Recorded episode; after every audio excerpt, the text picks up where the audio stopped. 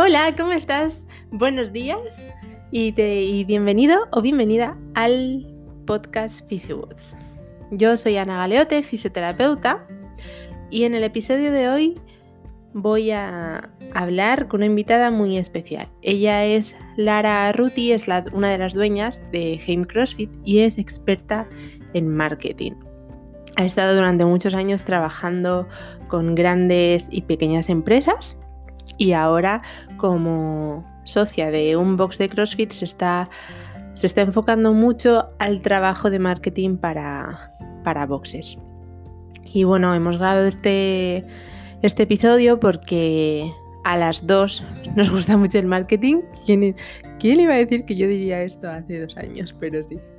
Y creo que es una herramienta fundamental para que podamos hacer llegar nuestro mensaje a más gente y que podamos ayudar a más gente. Y bueno, en el episodio de hoy, la verdad es que yo creo que, si tienes un box, o bueno, si no tienes un box, pero tienes un proyecto, una empresa, creo que te puede dar muchas pistas para, para que entiendas cómo utilizar las redes sociales para hacer llegar mejor tu mensaje a los demás. Lara nos va a dar unos buenos tips para que aprendas o para que continúes a utilizar las redes sociales de una manera muchísimo más efectiva, mucho más clara y, no de manera aleatoria ni random, sino para que realmente te sirva. Espero que te guste mucho este episodio y que lo disfrutes. Muy buenos días, estoy con Lara Arruti, que es la, una de las dueñas de Heim CrossFit. Lara es experta en marketing y lleva 10 años, ¿no, Lara? Sí. 10 años ayudando a grandes y pequeñas empresas en el marketing online. Y bueno, vamos a grabar este episodio porque si, si estás escuchando este episodio imagino que sabrás algo de PhysioBots y cómo prácticamente he creado, toda la marca la he creado a través de, las plataformas online y de las redes sociales. Y Lara, que es experta en esto, hablamos hace poco sobre cómo creemos que muchos de los boxes de CrossFit necesitan un poquito una guía para ayudarles en el manejo de las redes sociales, porque tienen, desde mi punto de vista, eh, o las puedes usar muy bien y te pueden servir para mucho o estás perdiendo el tiempo. Entonces, creo que, hablar con Lara puede ayudar a mucha gente que tiene, que tiene boxes de CrossFit, que utilizan las redes sociales un poquito de manera random, aleatoria, a ver si de algo sirve, para, hacer como un plan de acción o que sepan un poco el por qué, el cómo y el para qué. Bueno, preséntate, Lara. bueno, eh, hola a todos, estoy encantada de que estemos aquí en el podcast. Es la primera vez que grabo un podcast. Uh. Sí, vídeos he hecho un montón, pero podcast ninguno. Y bueno, me alegro un montón y... A mí me alegra que estés aquí. el objetivo es eso, eh, lo que decías tú, al final creo que muchos propietarios de Vox trabajan las redes sociales, pero muchos sin ni son, más porque ellos tienen perfiles y bueno, saben que la gente está en redes sociales, pero no tiene muy claro ni el por qué están en redes sociales, ni cómo pueden trabajarlo, sobre todo para que sea en su beneficio, ¿no? Hmm. Porque igual hay muchas cosas que sí pensamos de manera estratégica, pero todo lo que es el tema de las redes sociales, el marketing online y las estrategias que podemos utilizar, pues como que no lo tenemos muy claro y, la idea es pues dar un poquito de luz en ese aspecto, ¿no? Para ver qué, qué cositas se pueden hacer, se pueden hacer bien y de forma sencilla. Y creo que para empezar igual podemos definir qué es el marketing. Porque muchas, muchas veces, o sea, marketing no, no tiene por qué ser vender algo a alguien, que muchas veces vender algo a alguien tiene con muchas connotaciones negativas, cuando no tiene por qué serlo, cuando les estás ayudando a mejorar su vida, pero sí que es verdad que hay una parte del marketing que no tiene por qué estar relacionado con hacer ventas, sino con algo más de construcción de tu imagen, ¿no? De tu marca. Justo, eso es. O sea, eh, es muy difícil así eh, explicar lo que es marketing. Eh, podríamos sacar un montón de frases de celebridades y de decirte lo que es, ¿no? Pues lo que diría ser Godin o Tom Draper de Mad Men, da igual. Pero al final para mí marketing es crear un vínculo con tu audiencia, eh, no con todo el mundo. O sea, tú como empresa tienes un público al que dirigirte y creo que la clave del marketing es crear ese esa conexión con esas personas de mil maneras diferentes, con formatos diferentes, utilizando canales, lenguajes y todo lo que quieras diferente, porque al final cada empresa, igual que cada persona, es única, ¿no? Entonces, lo resumiríamos desde mi punto de vista en eso, en crear esa conexión. Por en la comunicación, ¿no? De, verbal, no verbal, o lo que sea, pero en esa comunicación. Qué guay. Sí, además creo que que muchas veces en las redes sociales se pierde un poco, a ver, es fácil porque no estás viendo a la persona cara a cara, pero creo que para que funcione no tienes que olvidarte nunca de que esto te está sirviendo para conectar con la gente. Creo que, o sea, cada, cada post que haces, o voy a hablar por mí, cada post que yo hago, mi objetivo es que alguien me conteste, me haga un comentario para yo poder empezar una conversación con esa persona. Porque si comienzo esa conversación con esa persona, ya voy a tener un vínculo. De, de, o sea, y esa persona ya va a confiar más en mí. Entonces, poquito a poco, grano a grano, cuantas más relaciones construyo alrededor de mí, la gente confía más en mí. El día que tengan un problema me lo van a preguntar a mí. Cuando alguien me manda un mensaje privado, en vez de pensar, eh, a esta persona quiere que le resuelva su problema de sentadilla sin pagarme. Pues no. Pienso, esta persona ha confiado en mí para plantearme el problema que tiene. Eso quiere decir que me está valorando como profesional y que piensa que yo le voy a poder dar las respuestas. Al final, tú cuando ofreces contenido o cualquier tipo de publicación, eh, por ejemplo, en tu caso, tú lo que estás haciendo es convertirte en una persona de autoridad. Y autoridad no como algo lejano, sino autoridad como referente, como alguien que yo necesito. O sea, si yo tengo un problema de movilidad, voy a recurrir a Ana y eso es lo más grande que puedes conseguir tú como marca personal o marca de empresa, etc. Muchísimas veces yo creo que las empresas, y si nos centramos en CrossFit, hablando de boxes o centros de cross-training, lo que sea, el problema que tienen es que escupen contenido sin saber ese para qué. Qué buena palabra la de escupen. Sí, es tal cual. O sea, yo lo que tengo muchas veces la sensación, porque yo soy propietaria de un box y obviamente reviso lo que ocurre alrededor, pero como profesional del marketing miro lo que ocurre en toda España y fuera de España. Y, muchísimas veces es, toma esta publicación, te quiero enseñar que hemos hecho un Emergent Squad y que ha quedado genial, pero ¿qué me estás diciendo con eso? Y lo que no nos damos cuenta es que, eh, esto es muy de psicología, ¿vale? Pero todo lo que decimos genera una acción y una respuesta, ¿no? Entonces, todo lo que decimos y todo lo que hacemos comunica. Y como marca ocurre exactamente igual. Tú, todo lo que publicas, todo lo que derramas en Internet, comunica. Y si tú no tienes un objetivo claro, tu audiencia va a decidir cuál es ese objetivo, ¿sabes? Hmm. Entonces, muchísimas veces, si tú no sabes por qué estás publicando algo, un texto, una imagen, un vídeo, un hashtag, por qué lo estás poniendo, eh, quien lo reciba lo va a interpretar de la manera quizás equivocada. No sé si me estoy explicando. O sea, si tú no lo diriges, no te preocupes que los demás se encargarán de, decidir por ti. Y creo que entonces en ese momento hay un problema porque está, esa decisión está fuera de tu alcance. Y entonces todo lo que estás intentando comunicar o, lo que no has intentado comunicar va a crear otro efecto que mm, quizás no te convenga o, directamente está fuera de tu alcance y eso es un problema al final. Hmm. O sea, ahí podríamos hablar un poco más en profundidad, pero tampoco me quiero ir.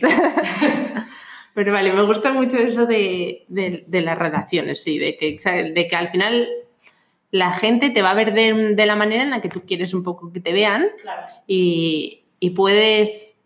Eh, o sea, realmente el objetivo de las redes sociales, como tú lo decías, es generar esa relación. Si tú haces por crear esa relación, si, si al final de cada post pone Escríbeme el problema con el que quieres quedar o tú cuál es tu movimiento favorito. Aunque solamente sea una palabra, esa persona ya ha invertido 30 segundos de tu día en escribir algo.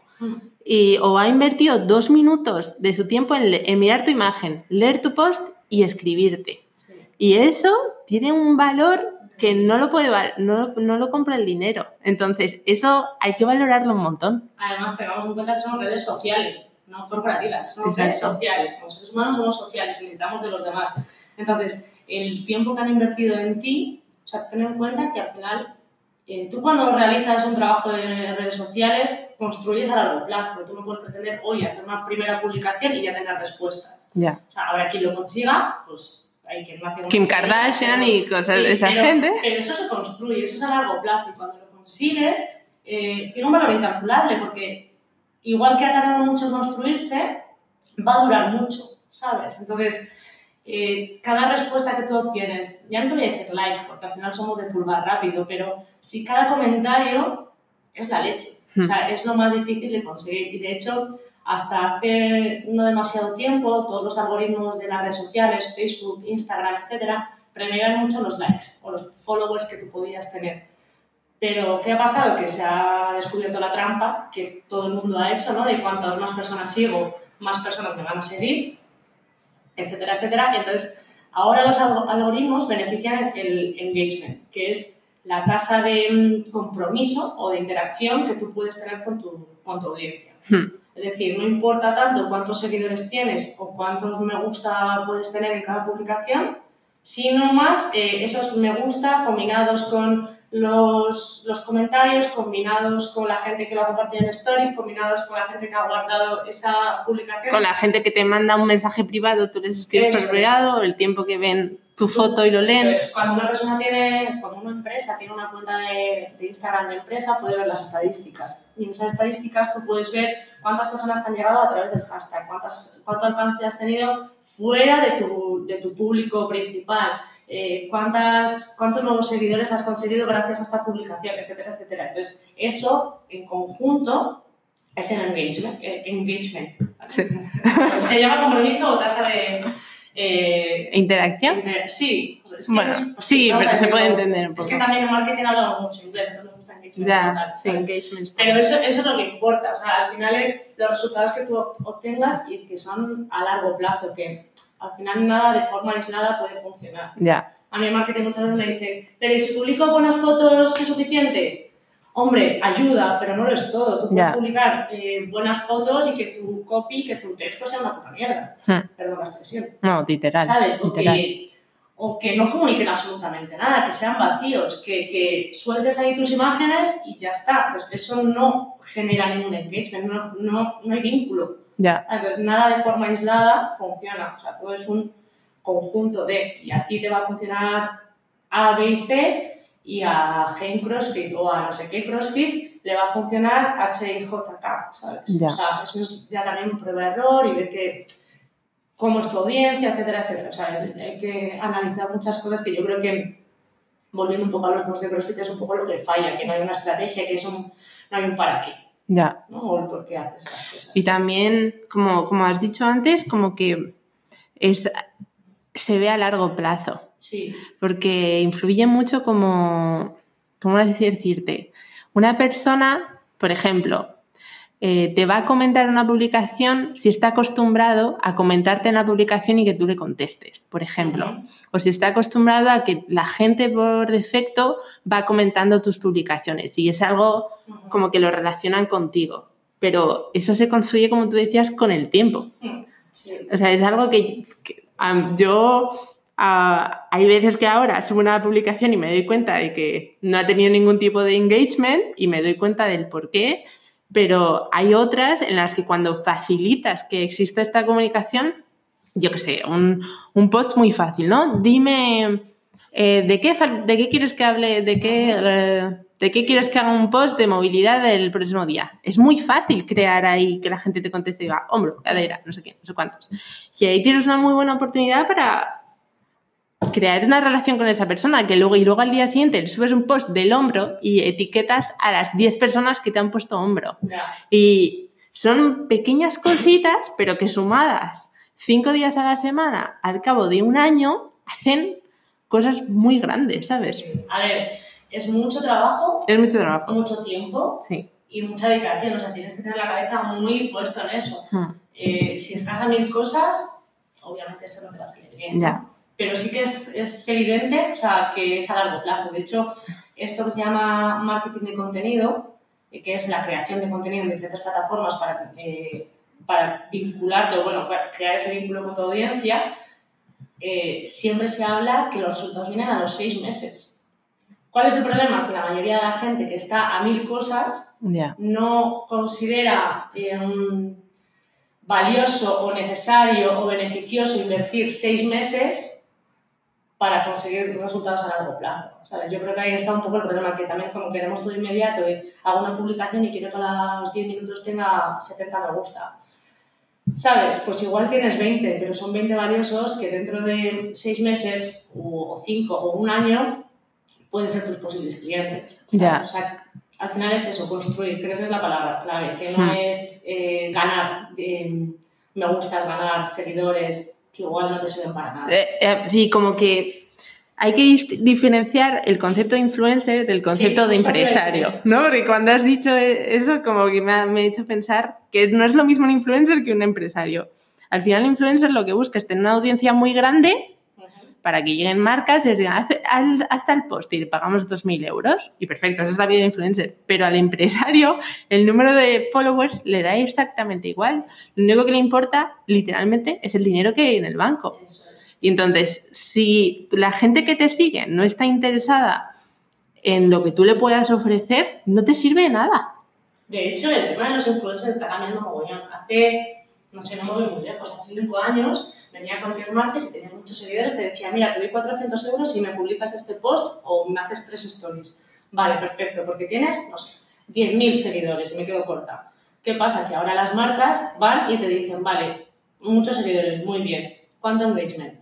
¿Por qué? Porque esos seguidores se compran. Ya. O sea, eh, y además en España es que somos súper tramposos, es así. Tú vas a una cuenta que tiene muchos seguidores y te pones a mirar y hay muchísimos seguidores que ni siquiera utilizan el mismo alfabeto. O sea, quiero decir, son comprados y es súper evidente. Y además ahora Instagram incluso penaliza a las cuentas que ha comprado seguidores. Claro, entonces eh, es una mala praxis, se ha hecho desde hace muchos años y se mantiene, sobre todo pues, por ignorancia o por prisas, ¿no? Pero ahora, si tú tienes 10.000 seguidores y tienes 100 me gustas por publicación, tu engagement no vale para nada, ¿sabes? Porque no es proporcional, pues es mucho más, eh, es preferible que tengas 2.000 seguidores, pero tengas esos 100 likes por publicación. Ahí sí hay engagement real, ¿sabes? Ya. Y eso es lo que se busca. Incluso las marcas grandes, cuando hablan con influencers, cada vez buscan más eso. Mm. O sea, que al final yo creo que ha sido eh, Sí, poco a poco. una, una transición. Marketing, El marketing online y las redes sociales y tal han vivido o están viviendo su boom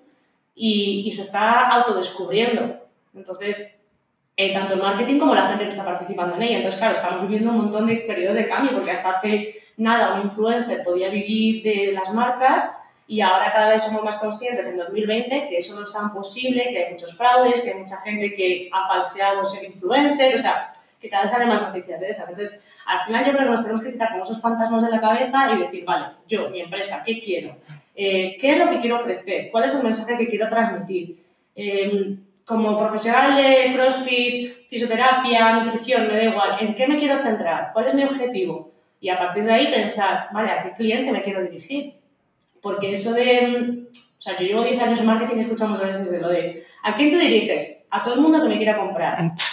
Eso es No. un súper error. Es un error increíble, claro que no te... O sea, tú dile a Audi si se dirige a todo el mundo que le quiera comprar. No, tiene muy claro quién es su tipo de cliente, sabe su género, su edad, si tiene familia, si no, si vive en el campo, si vive en la ciudad, si vive... Si, si- cómo viste, a qué sitio sale de fiesta. O sea, me da igual, ¿eh? exagero, pero es todo. Sí. Y cualquier empresa, por pequeña que sea, sabe a quién se dirige. Y eso lo tenemos que tener muy claro, porque eso va a condicionarlo todo. O Totalmente. sea, yo marketing es lo que, de lo que más trabajo. El a quién te diriges, lo que llamamos cliente ideal o buyer persona, y a partir de ahí defines en qué canales vas a estar, cómo te vas a comunicar, cuál va a ser tu tono, cuál va a ser tu lenguaje, qué estrategias vas a llevar a cabo, etcétera, etcétera, etcétera. Como box de CrossFit, por ejemplo, no todos nos dirigimos al mismo cliente. Y luego incluso imagi- yo imagino que no, o sea, habrá a lo mejor un box de CrossFit que no le interesa tener competidores en su box y no va a tener un lenguaje que invite, unas imágenes que inviten a que vengan competidores a entrenar en tu box, sino que a lo mejor quieres tener eh, padres de familia, pues vas a, mostrar a gente, a ese tipo de personas para atraer ese tipo de clientes. Pues eso que acabas de decir, que debería ser súper evidente, ¿no? Súper obvio, te puedo decir que el 90% de blogs de España no lo hace. O sea, yo veo eh,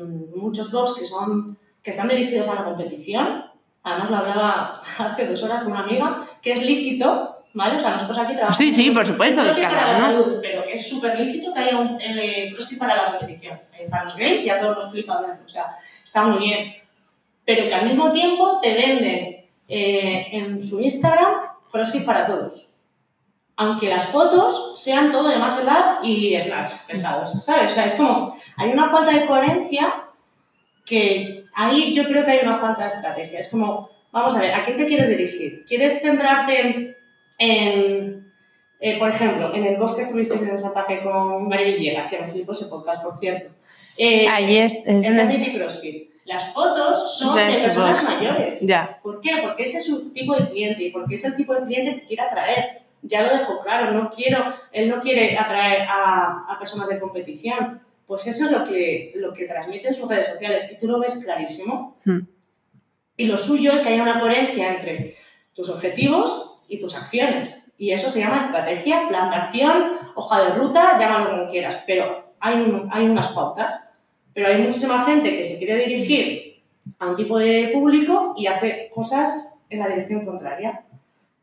Perdón. Seguramente eso es porque no lo ha pensado. Ya. O sea, hay un, hay un problema de planteamiento de Ya. qué quiero hacer. Claro, si yo pienso que todo el mundo me vale, todo el mundo que quiera pagar 70, 80, 90 euros y que quiera hacer deporte, me vale. Ya. Además, ¿sabes qué pasa? Me estoy dando cada vez más cuenta conforme ya llevo ocho meses, diez meses trabajando con gente a nivel con programaciones de movilidad y te lo juro que cada vez pienso, eh, ¿cómo decirte? A ver, ¿cómo decirte? Eh, cada vez me da más igual si alguien no quiere trabajar conmigo, porque como que se lo pongo más difícil. ¿Sabes lo que te digo? Cada vez como se, que se le pongo más difícil a las personas para que trabajen conmigo, porque quiero que la persona que trabaje conmigo sea exactamente de una manera. Eso se llama el funnel de ventas que hablábamos justo antes Ah, de mira. el embudo de venta. El que tú de los 50 interesados lo vayas clasificando hasta tener tu cliente ideal. Pues es que como que me doy cuenta de que para que esto funcione, para que al, dentro de 10 años PhysioWatch haya podido ayudar a 10.000 personas, por ponerte una cifra, tengo que poder dar buenos resultados a esa gente. Y yo no voy a poder dar buenos resultados a todo el mundo. Yo no puedo dar muy buenos resultados a gente que compite, por ejemplo. Hay ciertas personas a las que yo sé que a lo mejor si trabajan conmigo no van a tener los mejores resultados, entonces a mí no me interesa trabajar con esas personas. Yo quiero trabajar con gente que sé que le puedo, para así decirlo, cambiar la vida. Porque esa es la gente que va a hablar súper bien de mí y con la que además yo me voy a sentir muy que se va a satisfecha. implicar en Y que se va a implicar en el trabajo. Cuando tú le des la programación lo va a cumplir. Si tú le dices necesitas 45 minutos para hacer la movilidad, va a estar 45 Exactamente. minutos. No va a estar ahí, venga, me da igual. Hay una cosa que tú has dicho que es eh, clientes que te interesan. Exacto. Y esa es la parte que muchas empresas no tienen en cuenta. O sea, no es solo el cliente que elige a ti. O sea, tú eliges a tus clientes. Ujú. Eh, y vuelvo a los coches porque es el ejemplo más claro. O sea, Mustang elige a sus clientes, Lamborghini elige a sus clientes y SEAT, en la medida de lo posible, también elige a sus clientes. Y eso pasa aquí. Pasa en CrossFit y pasa en cualquier gimnasio. O sea, una alta fit, y lo siento si no alta fit si nos está escuchando, pero a sus clientes. Si tú ofreces a 20 euros el, el mes, estás eligiendo a tus clientes, ¿sabes? Porque todo va un poco acorde a lo que estás ofreciendo. Lo mismo pasa en CrossFit. Hay muchísima gente que piensa que no. Y créeme que lo que nos interesa es cuando, cuando no hay muchísimo personal en grupos de CrossFit, porque rara vez hay una persona de recepción, otra persona de limpieza, otra persona de 8.000 coaches. O sea, como que todos hacemos más todo. Tú lo que quieres es que cuando alguien entra por tu puerta esté el 90% convencida de que se va a montar. Y eso es optimizar tus recursos. Porque no quieres soltar la chapa a 20 personas y que se te queda una. Mm. Porque son de 20 personas en estado mínimo 10 minutos con cada una, es tu tiempo de trabajo. Para poder estar haciendo tu contabilidad, tus publicaciones, tu- ¿sabes? O sea, otras cosas. Ya. Entonces, yo siempre lo digo que si tú tienes una tienda física, te entran 100 personas y solo te compra una, has perdido el 99% de tu tiempo. En cambio, si te entran eh, dos personas y te compra una, sabes, ya es el 50% que te ha, te ha valido la pena. Entonces, lo que buscamos con nuestra comunicación, con nuestras imágenes, nuestros vídeos, stories, mensajes y trabajo en general de marketing es filtrar a esa persona que va a entrar por la puerta. Ujú. Y eso puede estar en nuestras manos. Ya. ¿sabes? O sea, que la mayor parte de esa, de esa audiencia o de, de ese resultado lo controlemos nosotros. Ya. Ese es el ideal. Ujú. Sí, sí, sí. Y Vale, hemos hecho una mini pausa para dejar pasar a Urgul, al perrito, y ahora ya hemos eh, vale, entonces en función de cómo, de lo que hemos dicho, un box de CrossFit, porque a mí siempre me da esta, duda, como que yo como persona tengo muy claro lo que tengo que hacer con mis redes sociales, pero es verdad que como una entidad, que son varias, varios coaches, varios tal, como que lo, yo me lío un poco en la cabeza cuando lo pienso. Entonces, ¿cómo lo tienen que ver los box de CrossFit? ¿Para captar clientes nuevos o para fidelizar a los que ya tienen? ¿Cómo tienen que utilizar las redes sociales? Yo creo que en ambas direcciones. Todo depende un poco también eh, de los objetivos que se marquen como dos. No es lo mismo un boss que acaba de empezar o un boss que igual lleva cinco años y, tiene su casa cubierta, ¿no? que ya tiene los clientes que ya necesita y la rotación es baja, etcétera, etcétera. Pero en ambas direcciones. O sea, tú cuando haces eh, publicaciones, pongamos que la frecuencia es de dos, tres publicaciones a la semana, Vamos a hablar de Instagram, ¿vale? Que es la red social que mejor funciona en CrossFit, la verdad. Pero si tú haces dos, tres publicaciones a la semana en Instagram, no todas las publicaciones van a tener un único objetivo. O sea, tú puedes tener varios eh, mini objetivos dentro de tu empresa. No, y es verdad, yo, por ejemplo, con las que hago, cada una va para una cosa. Claro, tú puedes hacer, por ejemplo, una publicación donde des consejos para trabajar la movilidad de tobillo, en la siguiente igual estás promocionando un viaje para el de Bali, ¿no? eh, etcétera y en otro igual estás dando, dándote a conocer para que la gente se acerque más a ti. Ya. Eh, como objetivo principal, en todos los casos, es uno que es tu reputación, ¿no? Sí. Tú como referente. Ahora, luego tienes como pequeños mini objetivos, que uno es eh, más a los que a fidelizar, ¿no? Porque ya te siguen, eh, ya han hecho tus challenges ya te conocen y entonces quieren hacer esos ejercicios de movilidad tobillo. Otros son para conocerte mejor y que confíen un poco más en ti, entonces eso sería más de captación etcétera. Eh, es, es, muy, es, muy, guay como lo dices, porque son cosas que a veces yo no las he pensado antes, pero cuando salen de tu boca digo, es verdad, esto me está siguiendo. Y es así, sí, sí, y todos tienen sus pequeños mini objetivos. O sea, no todas las publicaciones van a ser iguales. Sí, si fuera así, qué coñazo, o sea, qué aburrimiento como lectores o como consumidores de ese contenido, nos aburriríamos un montón. Entonces tú puedes tener esos pequeños objetivos. Para mí los más importantes eh, es la captación y la fidelización. Dentro de esa captación, tú lo que estás intentando es que la gente, eh, una, que confíe en ti y dos, ponerle toda la información que necesite en bandeja, ¿vale? Por ese eh, funnel o embudo de, venta, ¿vale? O sea, es decir, que se vayan filtrando por sí solos. ¿Y cómo un box de CrossFit, cómo alguien que no hace deporte llega llega a tu página de Instagram y ve, y ve lo que estás haciendo y se queda. ¿Sabes lo que te quiero decir? Como yo lo pienso en. Pienso en yo misma cuando no hacía deporte y, pienso en, la mentalidad que yo podía tener cuando veía las publicaciones de un box de CrossFit, ¿no? Bueno, que en realidad es un poco como yo lo pienso cuando pienso en, mis, en mis pacientes, en mis clientes, ¿no? Digo, ¿qué es lo que me tiene que ofrecer o qué es lo que tengo que ver en la página de Instagram de un box de CrossFit para que yo me interese, les siga, no me salga a la página sin seguirlos y luego encima me apetezca ir a ese box? Claro, creo que el planteamiento es otro, no es tú como posible cliente qué tienes que ver, sino que igual esa empresa ya te ha elegido a ti como posible cliente. Ah, de ese cliente me interesa o no. O sea, al final cuando nosotros definimos al cliente potencial o ese cliente ideal que queremos, eh, tú ya sabes de qué rollo va. O sea, a ver cómo te explico. Cuando alguien entra por la puerta del box, que esto nos ha pasado a todos, y te viene a preguntar, no, quiero saber los horarios, quiero saber las tarifas, y es que me han dicho que esto es lesivo, ¿no? Claro, tú de primera podrías pensar, joder, ya tengo a alguien que piensa que el es lesivo, tal, tal, tal, tal. Vale, yo como una persona de marketing digo, esa persona eh, ha entrado por esa puerta. Ya.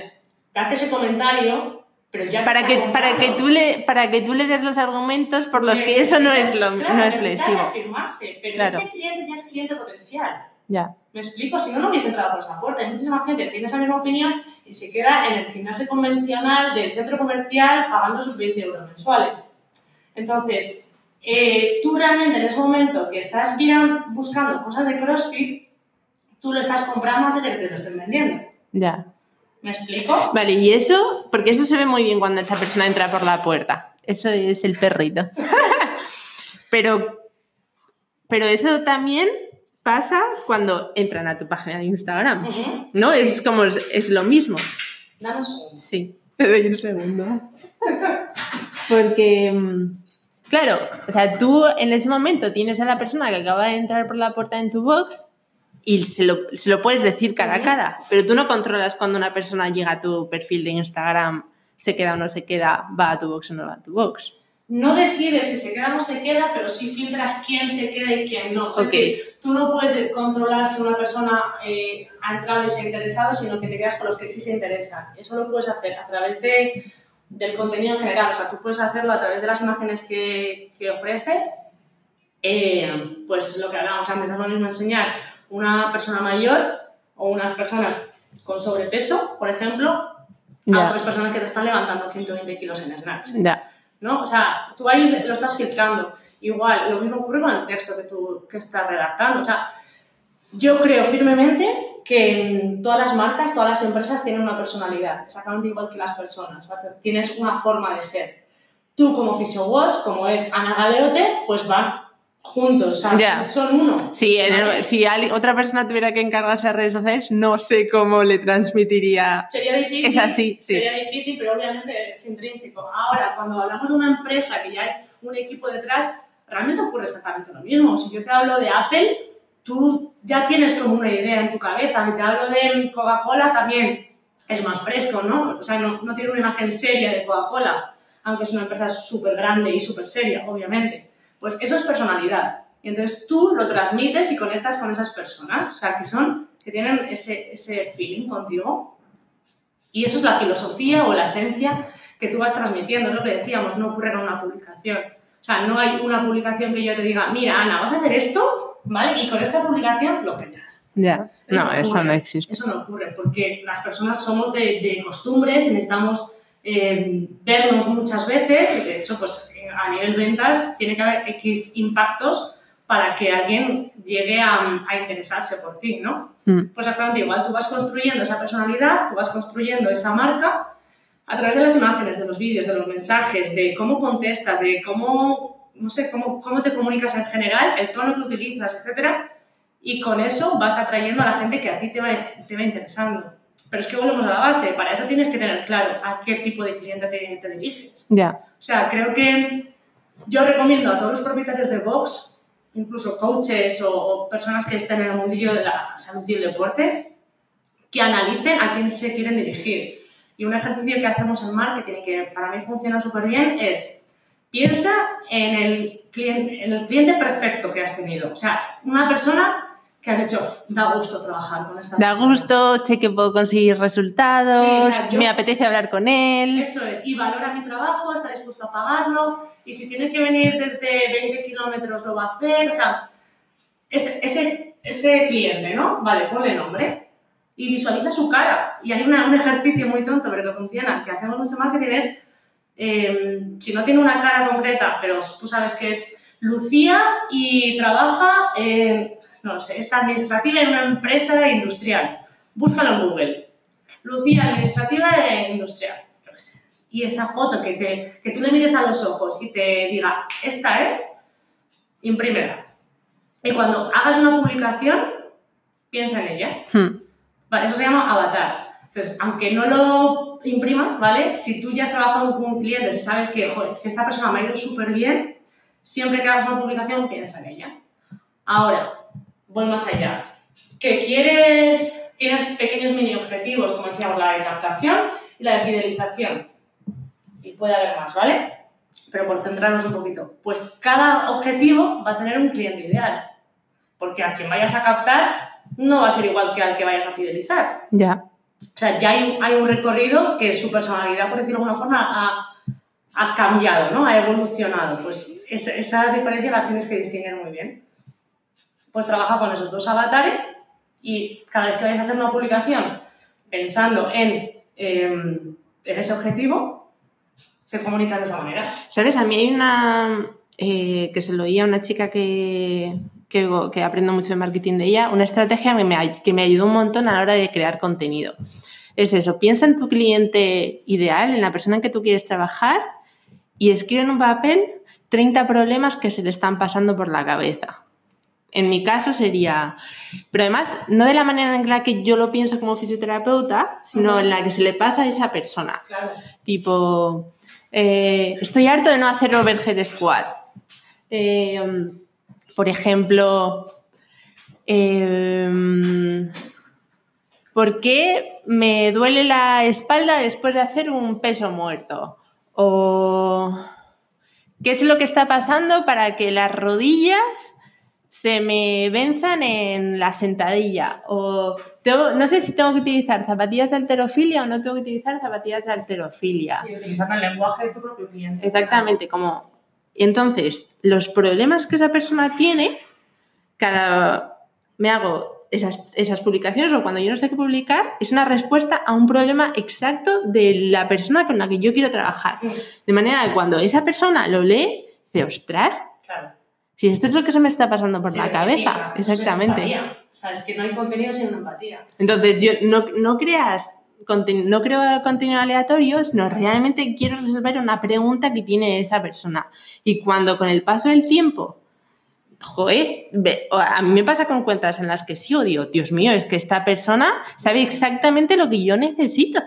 Cuando necesite, por ejemplo, en mi caso, que ahora estoy aprendiendo a llevar un negocio, cuando sigo una persona y es que publicación tras publicación me está dando respuestas que necesito el día en el que me planteé que alguien me ayude con un negocio, va a ser esa persona, porque me lleva ayudando y veo que todo lo que me dice está, me funciona. Entonces, el día que me, que me plantee trabajar con alguien, va a ser esa persona.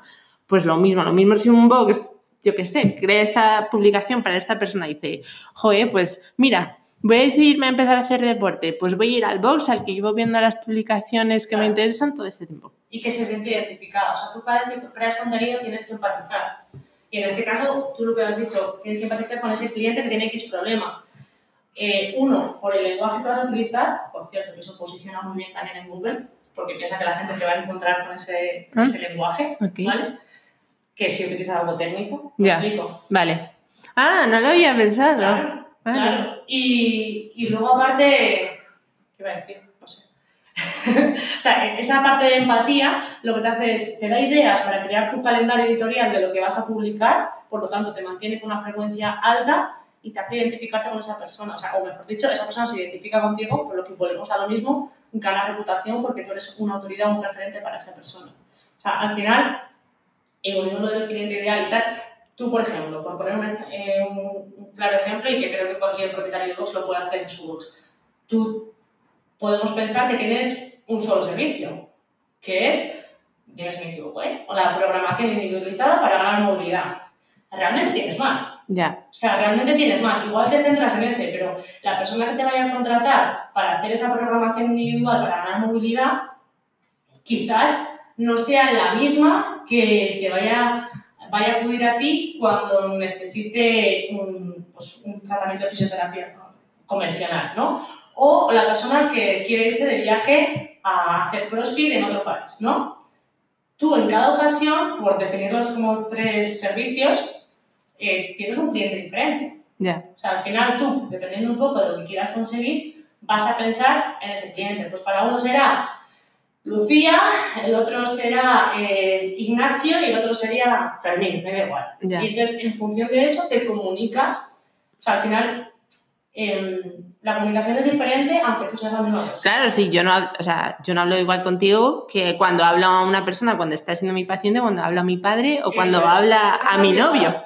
Y sigues siendo igual, tú, y sigues siendo yo. sigues sonriendo igual, y sigues utilizando las mismas muletillas, etcétera, etcétera. Pues como marca ocurre exactamente lo mismo. ¿no? O sea, sigue teniendo tu propia personalidad y si tú eres una persona, eh, una marca joven, fresca y dinámica, vas a seguir manteniendo un poco esa línea, ese va a ser tu tono, pero tu lenguaje va a cambiar en función de tus objetivos y con quién estás hablando. Y me, me parece importante que digas eso porque muchas veces leo publicaciones de boxes y parece que lo ha escrito una máquina o que es un copia y pega de un Sí. texto. Y, veces lo es. y es que es tan, o porque a veces lo es, y es que, ¿de qué, ¿de qué te está sirviendo esa publicación? Más que para tener más fotos en una cuenta, pero no te está sirviendo de nada.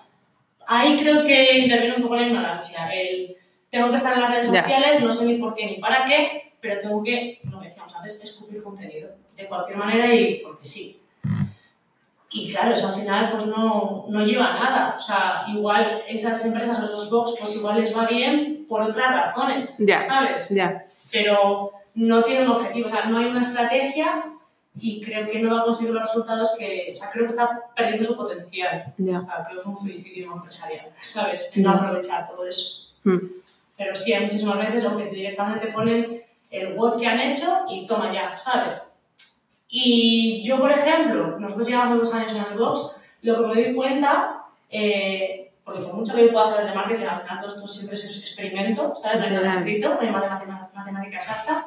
Y yo me doy cuenta que la gente eh, conecta contigo o te sigue o viene o te o cruza la puerta por, por esa filosofía o por esa personalidad que, que has ido construyendo con el tiempo. Yo flipo directamente, ¿eh? Cómo viene gente y le dice, no, te sigo las redes sociales desde que abriste. Pero por el curro, por la familia, por tal, no he podido venir. Ostras, ¿sabes? Ya. Y te siguen porque hay una relación. Aunque no, tú no seas realmente consciente, ¿no? Porque nosotros no vemos, como empresa tú no ves quién te ha dado, o sea, en, en las estadísticas no ves nombre y apellidos. Pero vamos, me parece increíble y muchas veces es eso, o sea, es esas imágenes que has ido enseñando no una vez, sino de una forma constante, esa comunicación que has tenido, es- hay una relación Sí. y es me caes bien, me caes mal, Ya. o me tienes diferente, ¿vale? Y es como las, exactamente igual que como las personas. Y si somos empresas pequeñas, pues todavía más. Y cuando ofreces un servicio al cliente de tú a tú, pues todavía más. O sea, eso influye, independientemente de cómo seas tú como persona. ¿Me explico? Sí, sí, O sí. sea, eso lo tienes que ir trabajando a largo plazo y lo que decía, de cómo una persona decide ir a tu box y hay algo eh, intangible que tú has construido. Y ese es ese vínculo del que hablábamos al principio, ¿no? Ese- esa emoción o esa conexión o que va, va un poco más allá. ¿Cómo, porque tú trabajas con boxes y les ayudas a, a manejar las redes sociales, ¿por dónde empiezas? ¿Cuándo empiezas a trabajar por un box? Empiezo por hacer un montón de preguntas. Es decir, ahí, por ejemplo, eh, he tenido que cambiar mucho el formato del servicio, porque yo cuando estaba hablando con emprendedores y empresas de diferentes sectores, eh, mi forma de trabajo solía ser más continuado. Es decir, eh, empezábamos a hablar, a- analizábamos un poco el punto de partida, que habías hecho antes, que no, que te ha funcionado, que no, etc. Y, y en la mayoría de los casos eran más sesiones tipo coaching, es decir, tipo vamos a hacer una estrategia, vamos a hacer una hoja de ruta, etcétera, etcétera, pero luego vamos a mantener reuniones periódicas para ver cómo te ha funcionado todo, para ver qué decisiones tenemos que tomar ahora, eh, quieres conseguir esto, tenemos un objetivo nuevo, tenemos un planteamiento nuevo, por dónde lo vamos a trazar, etcétera, etcétera. O sea, igual, A lo Era mejor como- por proyectos, ¿no? sí, o, o hacer un seguimiento Vale. por decirlo de alguna forma. Y en el caso de, de los blogs de CrossFit o, por ejemplo, clínicas de fisioterapia y similares y tal, más del mundo del deporte y la salud, el formato lo tiene que cambiar completamente, porque hay muchísimo menosprecio por el tema del marketing online y las redes sociales, Ya. y creo que mucho desconocimiento. Entonces, como que la gente no está tan dispuesta a invertir dinero y tiempo en esto. O sea, Además, como que tengo la sensación, o sea, yo como fisioterapeuta, antes de intentar montarlo por mi cuenta, sabía mucho de fisio, pero no tenía ni idea de montar un negocio, de mar qué es marketing, cómo, cómo se vende algo. Yo tenía en la cabeza de que vender algo era malo, eh, de que, mm, yo qué sé, o sea, tenía unas creencias horribles. Entonces, entiendo que muchas veces cuando un fisio monta su clínica, es un experto en fisioterapia, pero no necesariamente sabe cómo gestionar a nivel empresarial Mm. una clínica. Igual que cuando abres un box de CrossFit, igual eres un entrenador brutal, pero te quedas un poco corto en, en gestionar el hecho de marketing, de cómo atraes a los clientes, Mm. cómo te los quedas, etc. etc. Se me acaba de ir el hilo en lo que iba a decir. Sí, como que cuando empiezas, o sea, al final los propietarios de box, la mayoría de las veces, por lo que yo sé, o vienen de otros oficios que les hago, eran atletas de CrossFit y les gustaba y al final se han metido dentro del mundo del CrossFit, pues estudiando lo que fuera, o, a- o atletas que son la leche, ¿no? Y han querido montar la empresa. Bueno, y luego están los entrenadores que también están ahí, ¿vale? Que son muy buenos entrenadores con formación en CAFIT, tal, lo que sea, y han montado box. ¿Qué pasa? Que mm, no es suficiente. Ya. Quiero decir, igual que tú montas una empresa o te pones de autónomo por primera vez y tienes que hablar con un asesor para que te lleve los impuestos trimestrales, necesitas a alguien que, que te guíe, o sea, o que te ayude. Entonces, Sí, sí. Que no, no es, no es solo tener un superproducto, Claro. sino que la gente sepa que existe ese Eso es, y superproducto. cómo atraerle, cómo definir ese cliente que quieres que venga, que no cualquiera te vale, que no quieres a alguien que te vaya regateando los precios, ¿sabes? Ese tipo de cosas. Yo entiendo que no es el primer paso que vayas a dar, o sea, no me cabe duda. Pero quizás debería estar en alguno de los pasos de tu empresa. Ya. No te voy a decir yo, primero, en el segundo y en el tercero, probablemente. Porque entiendo que el tema fiscal, por ejemplo, es más importante, o el tema de material, o yo qué sé, pero necesitas una web, necesitas las redes sociales, necesitas saber qué vas a hacer con esa web, que esos textos estén bien, cómo vas a vender, a quién te vas a dirigir, qué imagen corporativa quieres tener, etcétera, etcétera, etcétera. Entonces, cada vez sí que veo que hay más box que están más interesadas en ese ámbito y de hecho son los box que llevan muy poco tiempo y lo están petando, porque hay box que, que lo hacen muy bien, pero todavía queda mucho trabajo Ya. por hacer. Entonces, Como en que- ese aspecto, Se me ha ocurr- ya me he acordado de lo que iba a decir, que a veces cuesta cuando no tienes esa mentalidad y no entiendes ese concepto a largo plazo, invertir en algo que no te va a dar resultados. O sea, no te, no te, o no te va a dar resultados mm, A corto plazo. a corto plazo de dinero. Entonces dices, ¿para qué me voy a, voy a invertir ahora 15.000 euros que no tengo y que no me sobran en algo que no sé si, que no me va a funcionar, que no me va a devolver esos 15.000 euros de aquí a seis y meses? que lo puede hacer cualquiera, entre comillas. Claro. Decir, esto es como... Sí, sí, que cualquiera puede postear sí, en sí, Instagram. increíbles, ¿no? Pues estas cosas. Esto es como la movilidad dentro del CrossFit. Ya, O sea, todo el mundo lo ignora, todo el mundo prefiere hacer fuerza, todo el mundo prefiere aumentar bíceps, todo el mundo prefiere hacer gimnásticos y los más y tal. Y dices, ya, es que si no tienes movilidad, vas a hacer daño, ¿no? O si no tienes movilidad, no vas a conseguir X. ya, o de Pues aquí a tres exactamente igual. años esto se Eso, acaba. Eso, ya. es, tiene una caducidad. Pues exactamente igual. Joder, qué buen sí, se ha dado. Sí, ¿eh? ¿Verdad?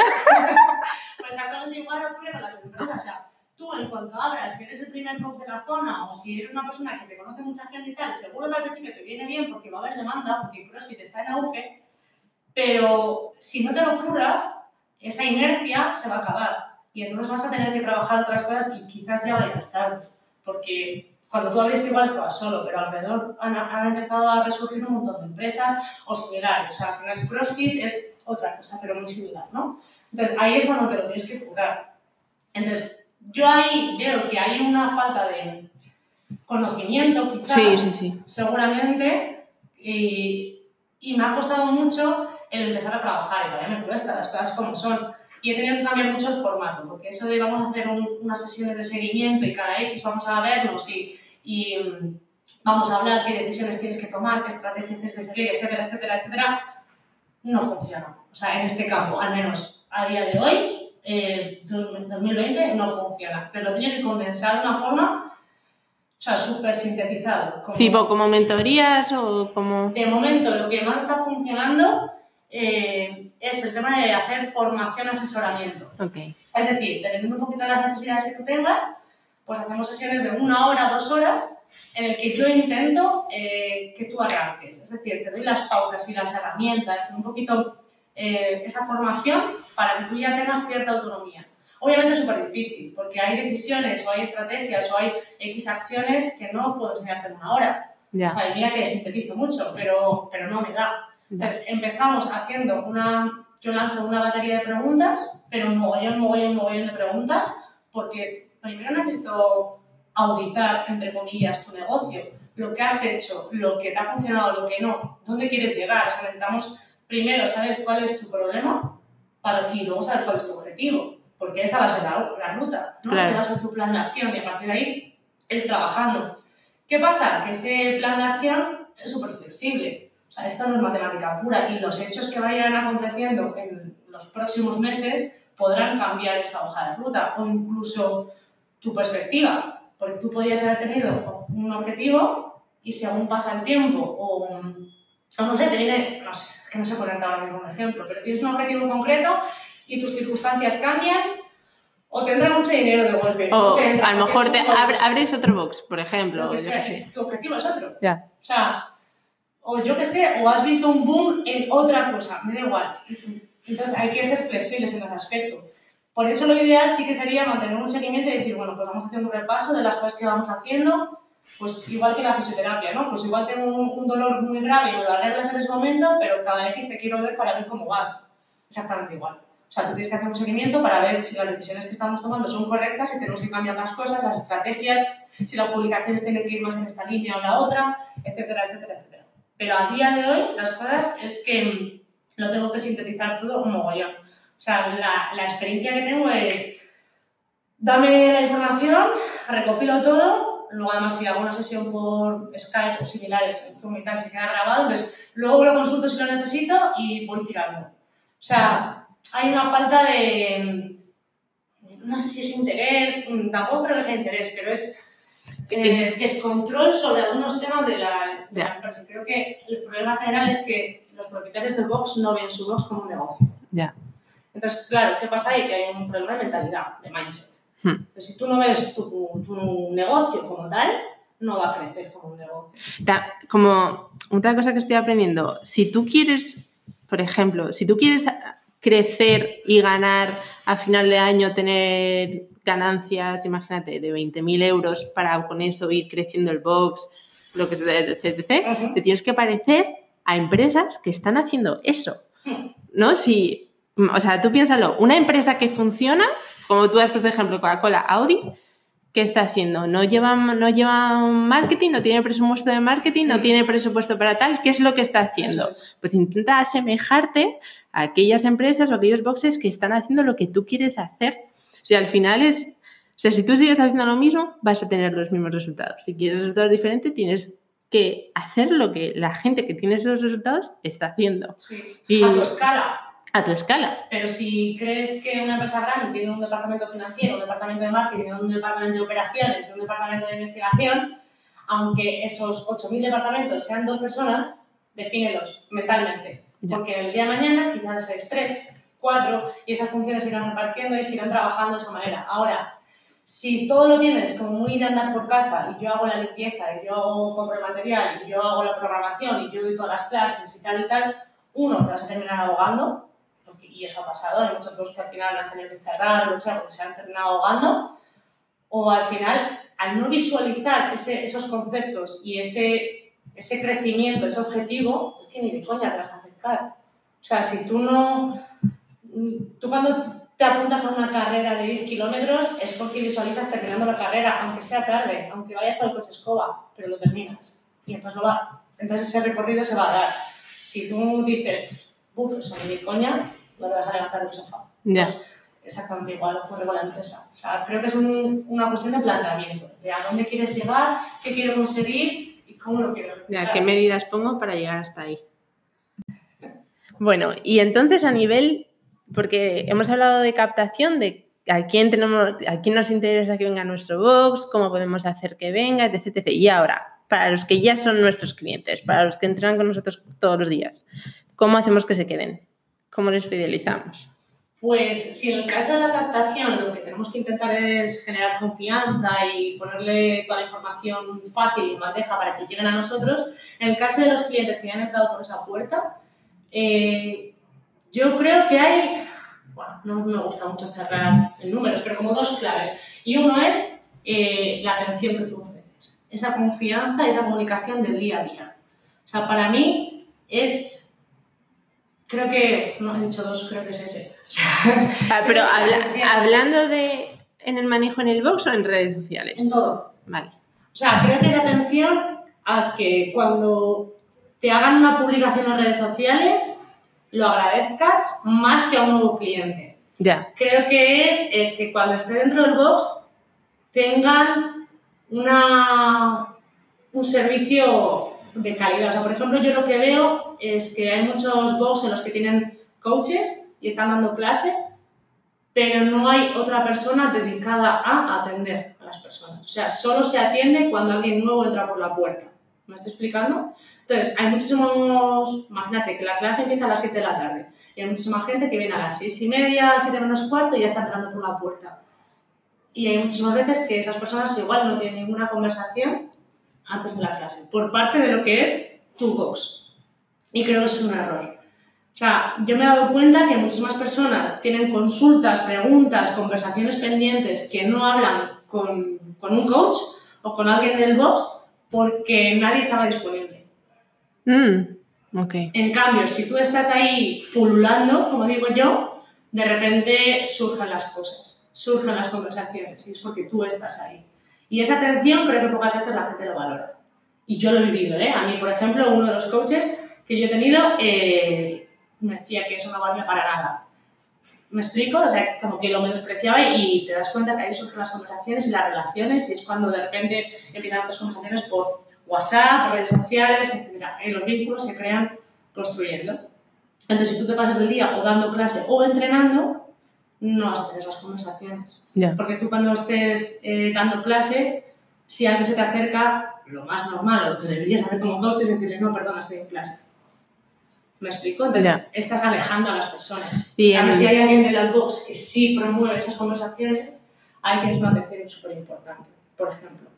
Y a través de las redes sociales o... Sí, con, o sea, más concretamente, a nivel de redes sociales, ¿cómo, ¿cómo mantienes esa relación? Tipo, sacando fotos de tus clientes y felicitándoles cuando hacen un PR o cuando han conseguido uno de sus objetivos o... Aquí tienes mil fórmulas, un poco depende de cuál sea tu, tu forma, tu estilo de trabajo. O sea, tú puedes estar celebrando cada, cada RM, por ejemplo, que vayas consiguiendo. Personalmente no es mi estilo, pero porque no es el tipo de CrossFit que ofrecemos. Pero sí, oye, puedes mantener muchísima comunicación. Y más allá de las redes sociales, hay una plataforma que pocas veces se habla fuera de marketing, que es el email marketing. Tú, por ejemplo, lo trabajas, eh, tú vas mandando unos emails y tal. Tengo que esforzarme más, ¿eh? que no soy muy constante con el mail. eh, Me es cuesta. la- Es la, clave, o sea, te lo prometo. Eh, el email marketing y que tú tengas X herramientas para automatizarlo, para que no te lleve tanto tiempo, pero que haya una comunicación constante con los clientes, es flipante. O sea, eh, yo, por ejemplo, en Gen CrossFit tenemos un- una automatización, es decir, eh, unos emails que están, se, se envían de manera automática eh, en un ciclo de vida del cliente. Es decir, todas las personas el primer día reciben el email 1, a los dos días el email 2, a los tres meses el email 3, etcétera, etcétera, etcétera, hasta los dos años. Yo tengo esos emails creados. Obviamente ha sido una inversión de un curro que te cagas. Ya. Creando contenido, buscando estudios, buscando consejos, buscando vídeos, buscando lo que quieras compartir con tus clientes.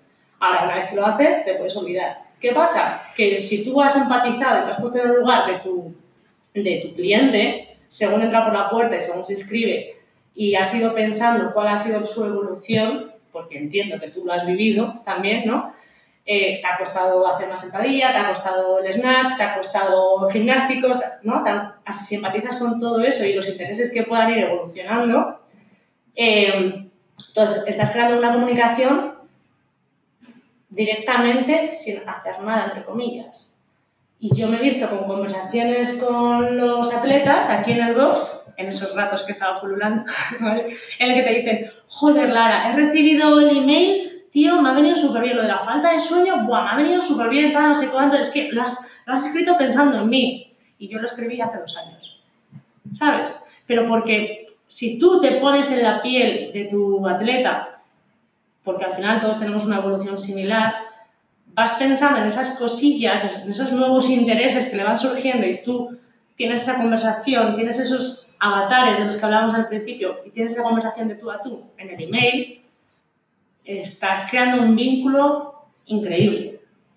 No sé si me estoy explicando, o sea, no Sí, sí, sí, sí, sí. del email automatizado sé que suena como algo súper alienígena. No, no, no, o sea, ahora sé lo que es, hace dos años no lo sabía. Sí, sé lo que es. sí, O sí, sea, al sí. final es... em, Sí, al final es como, ¿cómo se dice en español? Top Mind Awareness. El que la, apareces, la conciencia, ¿no? apareces, sí, el- ¿cómo decirte? De repente hay un día en el que tú apareces en la vida de esa persona. Aunque no mire Instagram, o sea, si abre el mail, tú ya apareces ahí. Entonces, y encima le estás aportando algo. Entonces, eso construyó en el tiempo, con el hecho de que luego encima viene a entrenar, no sé qué, no sé cuántos, al cabo del tiempo has construido una relación o esa persona tiene una estima en ti y te tiene tan presente en su día Eso es. que, que, que ya está afianzado. Claro, es una construcción a súper largo plazo. O sea, yo en el momento que estaba eh, generando esos emails, hace dos años, yo no sabía exactamente cómo me iba a ir y obviamente esa secuencia automatizada em, la he ido modificando en función un poco de las necesidades, de pensar, ahí va, pues igual me ha dicho que no he explicado bien esto, pues oye, lo tengo que decir, ¿no? Pues yo qué sé, yo por ejemplo desde el principio, pues, si alguien necesita ideas, eh, explicas un poco, mira, pues te va a llegar un email de la, de la aplicación que utilizamos y las reservas las tenéis que hacer así o así o estas son las normas, te tienes que apuntar con tantos días de antelación, si te desapuntas tienes esto, o yo qué sé, las normas a nivel de cómo tienes que coger un, balón, no lo sé, ¿no? X normas de, de, convivencia, como digo yo, ¿no? Para que todo sea tal. Pues igual empiezo un poco por ahí, luego te voy ofreciendo un, un vídeo de lo que, de cómo, no sé, de alguien, de algún coach que me guste o lo que sea, de cómo explica algún ejercicio y te voy explicando un poco los ejercicios más básicos. Y según va evolucionando esa persona, le vas em, adentrando un poquito más en lo que tú consideras que es CrossFit o salud o el deporte como tú lo enfocas.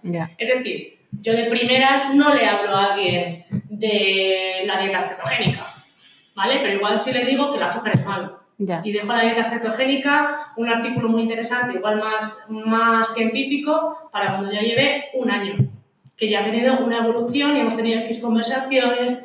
¿Me explico? Sí. Entonces, tú vas creando toda esa secuencia según el ciclo de vida de tu cliente y hay una comunicación constante que va, sin darte cuenta, entre comillas, fidelizando. Ya. Tengo, la, tengo la sensación de que esto se puede ver porque yo sé lo que yo pensaba antes de, empezar PhysioBots y antes de saber lo que era el marketing y antes de, de persona empresa, ¿no? Se puede pensar como, como si no hubiese sentimiento detrás de eso, tipo, lo automatizo y te voy soltando esto, pero en realidad creo que es la manera de cuidar a alguien, pero asegurarte de que le vas a cuidar, entonces para asegurarte de que lo vas le vas a cuidar bien, lo automatizas, porque tú quieres cuidar de esa persona y para que ese día no estés demasiado ocupado y se te olvide o ese día tienes otra preocupación, para asegurarte de que lo estás cuidando, lo automatizas, lo planeas y creas un plan de acción para cuidar a esa persona de la mejor posible. Piensas en ella, ¿no? Exactamente. pensando en ella. Sí. O sea, lo descuidarías mucho más si alguien se apunta y ya está. Y ya está, sí. Y ya no vuelvas a recibir nada. Si te dicen, ¿y esto cómo es? Y cada vez que te preguntan ocho veces las cosas, tú terminas hasta Claro, claro pero, pero porque es normal, porque si tú eso te lo están preguntando un cliente 10 veces al día, pues no es lo mismo la primera vez que lo cuentas que la, que la 15. es normal. Exactamente. Entonces, para asegurarte que tú das el mejor servicio posible, tienes que crear también las estrategias para tú poder ofrecerlo. al final esto es... Eh, como la pirámide de Maslow, voy a exagerarlo, ¿vale? Pero tú las necesidades básicas las tienes que tener cubiertas porque yo prefiero dentro del box hablar de qué tal el curro hoy, qué tal ha sido tu día o cómo está tu hija que tiene ocho meses, a tener que hablarte de normas y de cómo tienes que, o sea, de otras cosas igual más técnicas, ¿vale? O sea, yo prefiero que, que esas necesidades básicas, esa información básica, tú ya la tengas y aquí, dentro de estas cuatro paredes, cuando vengas 15 minutos antes de la clase, hablemos de ti.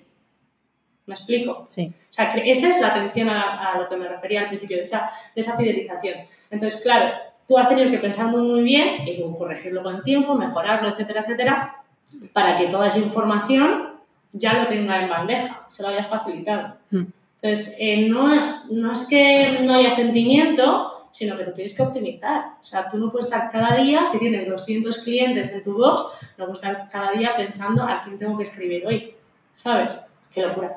Porque mm, créeme que al quinto email estarías hasta las narices. Entonces, el objetivo en ese aspecto es intentar automatizar todo, pensarlo muy, muy mucho, ser muy estratega en ese aspecto de qué te gustaría recibir a ti que para mí es un poco la filosofía que tengo de trabajar en general, de qué me gustaría que me dijeran a mí, qué me gustaría que me, cómo me trataran, cómo, ¿sabes? Y eso es lo que intento ofrecer.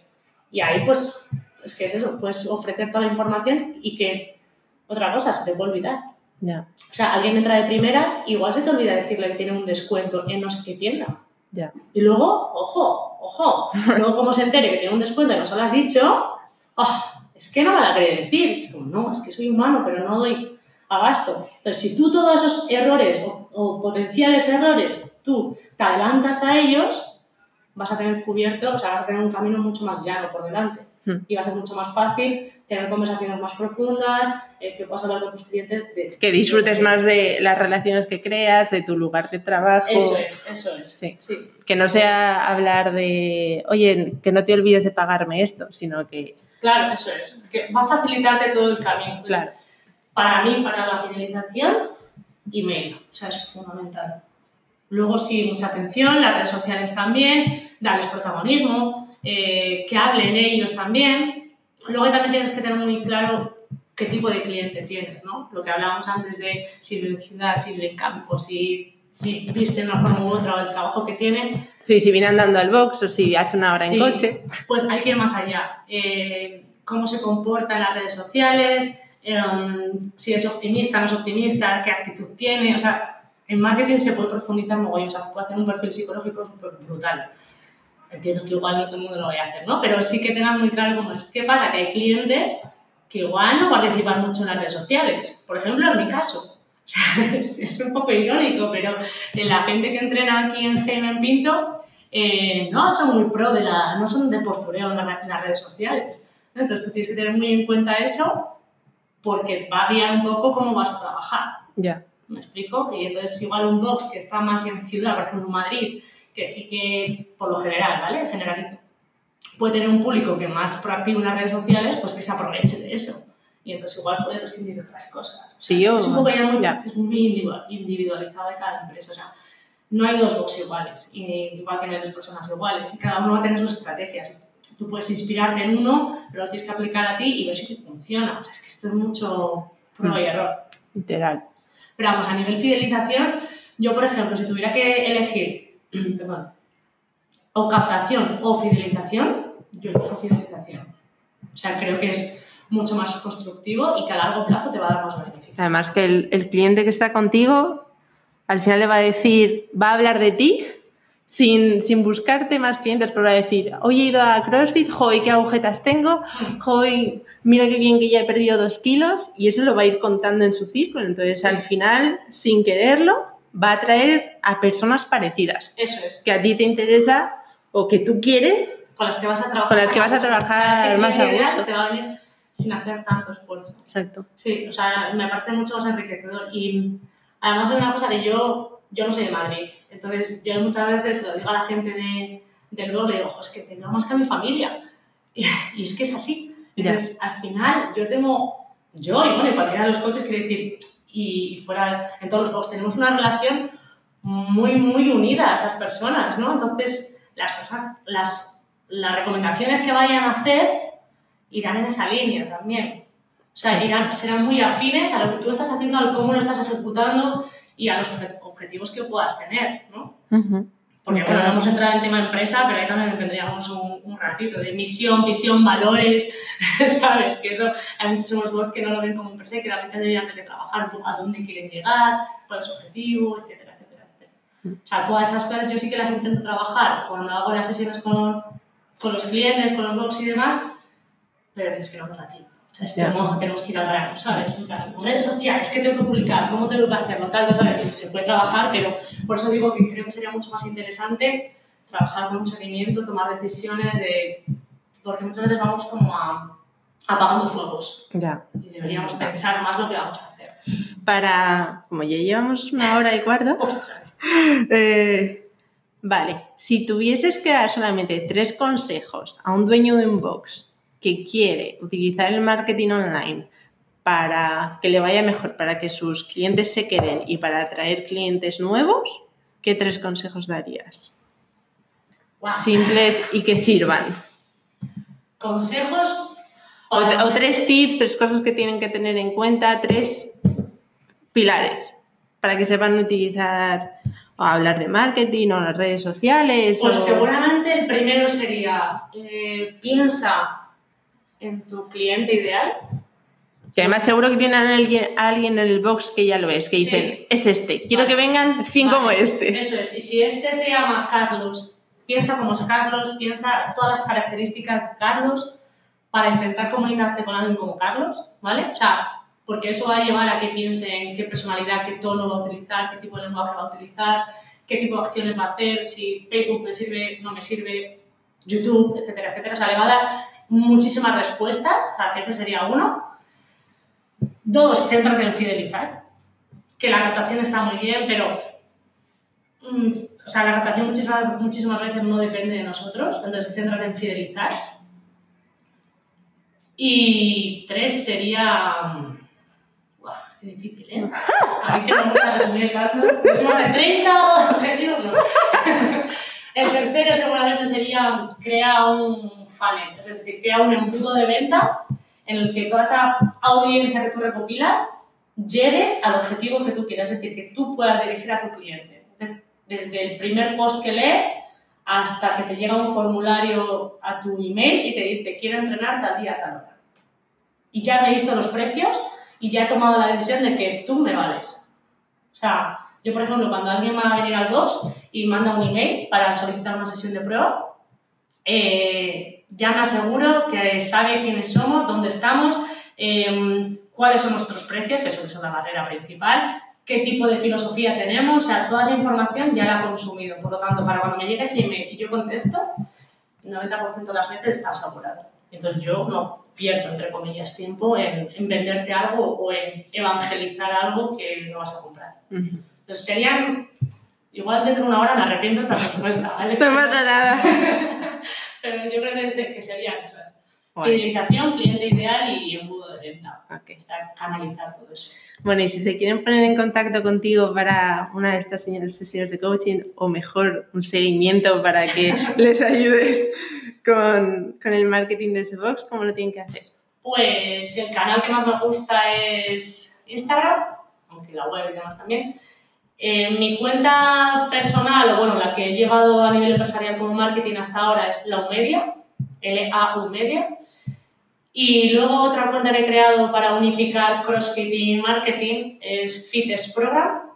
¿Cómo suena? Fitness Program. Y lo pondré todo en las notas de, luego tengo la web, laumedia.es, ahí tengo toda la información de, de, lo que he estado haciendo y tal, ahí podéis ver un montón de vídeos y son muchos años ya de marketing y ahí podéis verlo todo, pero vamos, laumedia y me contactáis y, y cualquier cosa que os pueda ayudar, que por cierto que hay mucha gente que como que le da vergüenza, pero cualquier pregunta que, que pueda tener alguien de hoy que me recomiendas, cualquier consejo, pues igual que en tu caso, ¿no, Ana? Que estás abierta a que te hagan preguntas y es un lujo que alguien que pueda hacer preguntas. Así sí, que, sí. que no se corte, que me pueden preguntar lo que necesiten. Genial. Pues muchas gracias. Gracias.